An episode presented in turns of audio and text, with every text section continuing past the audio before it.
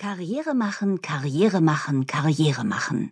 So stand es mit leuchtend rotem Chanel-Lippenstift Nummer 31 auf dem Badezimmerspiegel ihrer alten Wohnung. Zoe Schumacher hatte sich vor dem Abflug in ihr neues Leben, wie vor allen größeren Projekten, natürlich eine To-Do-Liste gemacht. Aber die war dieses Mal denkbar einfach und kurz. Zoe würde für genau ein Jahr aus Deutschland weggehen und sich auf genau einen Punkt konzentrieren. Karriere machen, nichts als Karriere. Und weil Zoe Schumacher, wie so viele ihrer Geschlechtsgenossinnen, eine Perfektionistin war, die nicht anders konnte, als neben einem Plan B auch immer einen Plan C parat zu haben, hatte sie natürlich auch noch eine Not-To-Do-Liste erstellt. Keine feste Beziehung mit einem Mann anfangen, keine lockere Beziehung mit einem Mann anfangen, am besten gar keine Beziehung mit einem Mann anfangen, nicht einmal eine rein platonische. Zoe betrachtete im Badezimmerspiegel ihr Gesicht. Der Schriftzug Karriere machen lief ihr einmal quer in Rot über die Stirn und der Vorsatz keine feste Beziehung übers Kinn. Ihre schulterlangen Haare hatte sie heute Morgen zur Abwechslung in der Mitte gescheitelt und mit dem Lockenstab zu unordentlichen Wellen gestylt. Beachy nannte sich der ungewohnte Look, aber Zoe erkannte auf den ersten Blick, dass er ihr stand.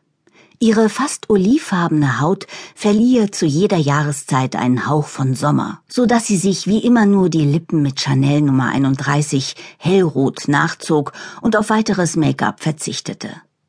Den ausgefahrenen Lippenstift ließ sie demonstrativ auf der Ablage unter dem Spiegel stehen. Hinterlässt die Mafia nicht auch immer tote Fische und so ein Zeugs? murmelte sie. Als Warnung, leg dich nicht mit mir an, sonst versenke ich dich mit einbetonierten Füßen im nächstbesten Tümpel. Donna Schumacher warnte eben mit Nummer 31. Sie zog ein sonnengelbes T-Shirt an, denn gelb signalisierte, dass sie okay war, mehr als okay. Betrogene trugen gemeinhin schwarz, nicht wahr? Oder grün. Die meisten grünen Autos wurden angeblich von Geschiedenen gekauft, hatte Zoe einmal in einer Studie gelesen. Zu guter Letzt setzte sie sich eine große schwarze Hornbrille auf, nur mit Fensterglas versehen, ungeschliffen, versteht sich, und musterte sich erneut.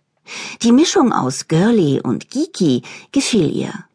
Diese fremde Frau da im Spiegel machte den Eindruck, als hätte sie jederzeit eine Überraschung parat. Einen cleveren Spruch, ein fantastisches Geheimnis, vielleicht sogar einen dreckigen Witz. Fertig.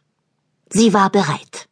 If you can make it there, you make it anywhere, Zoe Schumacher, raunte sie ihrem Spiegelbild zu und machte einen letzten Rundgang durch ihre Wohnung. An der Wohnzimmertür hielt sie kurz inne und betrachtete zufrieden den wollweißen Moherteppich, aus dem fröhlich ein Pfund verstreuter Kressesamen spross den 26 Zoll Flachbildfernseher, den Edelstahlkühlschrank mit integrierter Eiswürfelmaschine und die neue, völlig geräuschlose Ökospülmaschine hatte sie von einer Umzugsspedition abholen und zu ihren Eltern bringen lassen. Und was ist mit dem Rest? hatten die Umzugsmänner leicht irritiert gefragt. Der bleibt hier, hatte Zoe geantwortet.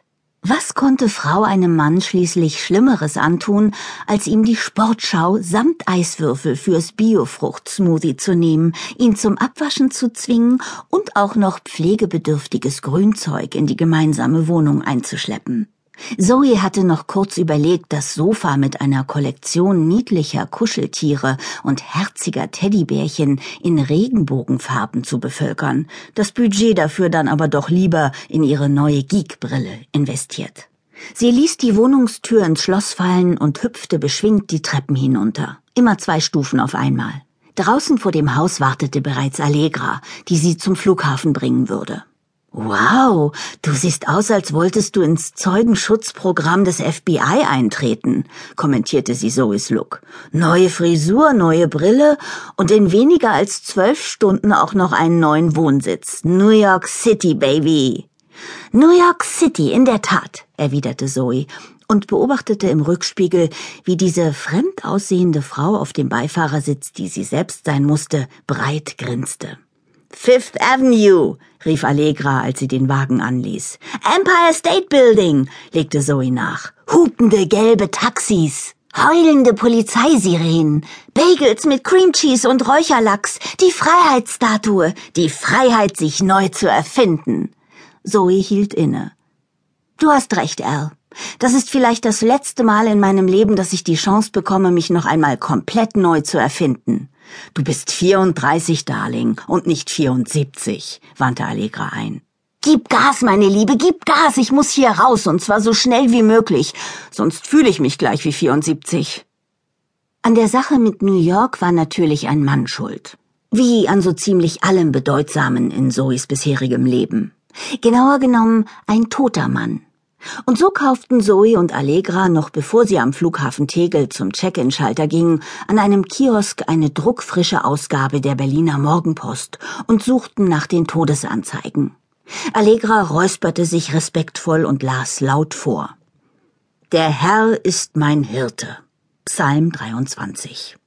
Völlig überraschend wurde Benjamin Nikolaus Nickmann 1.10.1976 bis 29.07.2012 aus unserer Mitte gerissen.